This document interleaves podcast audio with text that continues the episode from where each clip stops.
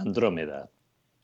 Siempre pienso, miro, disfruto de las estrellas, pero no son solo estrellas del cielo o del mar, son anónimas, compañeras de esta vida sorprendente, en las que me fijo, me miro como espejo de Cenicienta.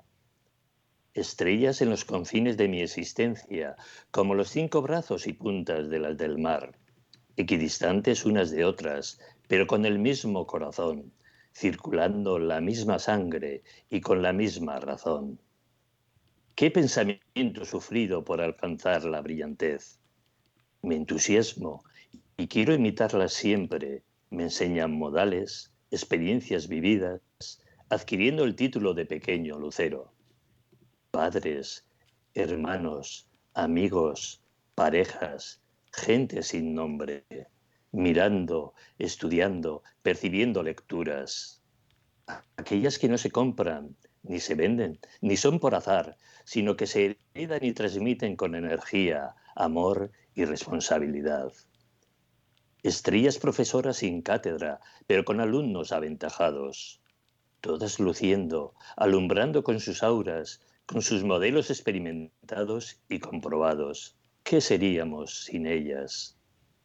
Solo soledad cultural y de entendimiento, conoce mental, viviendo en un desierto de mentes huecas y vacías, estrellas fugaces todos los días escapándose de algo.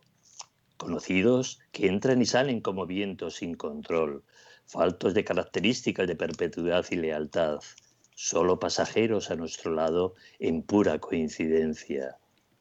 Estrellas solares, siempre ahí, acompañándonos todos los días, verdaderos amigos, clientes perpetuos de lealtades, siempre ahí, saliendo a brillar incluso en días nublados, astros de tal luminosidad que nos regalan vida, su vida. ¿Y qué decir de las estrellas compañeras de existencia? Son una de las bases principales de nuestro mundo real.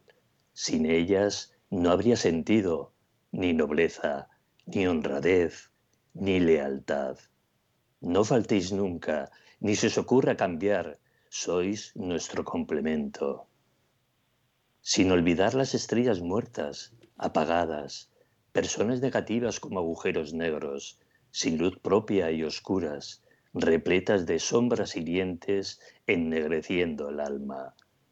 Pero no me da miedo la noche, siempre tendré un faro a seguir, Quiero ser Andrómeda en el día de mi día y en la noche de mi noche más profunda y compacta, dirigiendo hacia mí su luz sideral, estelar y galáctica, como ruleta sin parar, como bálsamo de mi interior, de mi alma.